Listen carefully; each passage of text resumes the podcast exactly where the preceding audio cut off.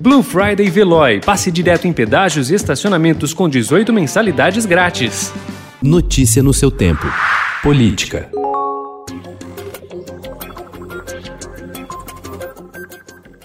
Em 2018, um terço dos governadores eleitos nunca havia pedido um voto. Dois anos após uma eleição marcada pela reprovação da política tradicional e ascensão de novatos, pesquisas feitas pelo IBOP mostram que campanhas estreantes enfrentam dificuldades no país. Candidatos a prefeito que nunca disputaram o voto popular aparecem nas primeiras colocações de apenas três capitais. Ainda segundo as pesquisas de intenção de votos mais recentes, nove dos 13 prefeitos que buscam a reeleição lideram a disputa disputa.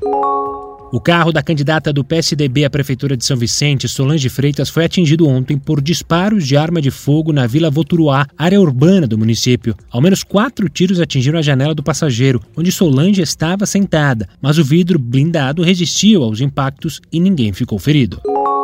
A militarização dos cargos de chefia do IBAMA, promovida desde o ano passado pelo ministro do Meio Ambiente, Ricardo Salles, desrespeitou exigências legais de contratação impostas pelo próprio governo Bolsonaro, com nomeações que não atendem aos critérios mínimos de experiências profissional e acadêmica previstos por lei. A conclusão está em relatório de auditoria realizada no mês passado pela área técnica do Tribunal de Contas da União.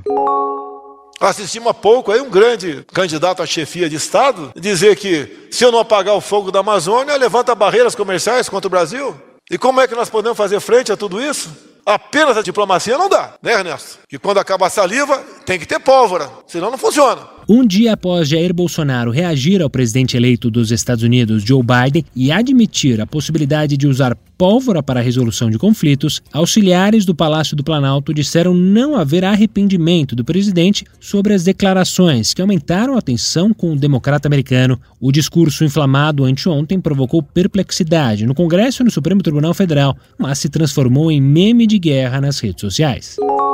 O embaixador dos Estados Unidos no Brasil, Todd Shepman, publicou anteontem à noite uma mensagem congratulando o Corpo de Fuzileiros Navais americano pelo aniversário de 245 anos. O vídeo que acompanha a publicação feita pelo embaixador relata que o destacamento é o maior do mundo e está sempre de prontidão para responder de forma rápida, seja por terra, ar ou mar. Notícia no seu tempo. Aproveite a Blue Friday Veloy e passe direto em pedágios e estacionamentos com 18 mensagens mensalidades grátis. Corre que é por tempo limitado. Garanta o seu adesivo em veloy.com.br barra Blue Friday. Veloy. Piscou, passou.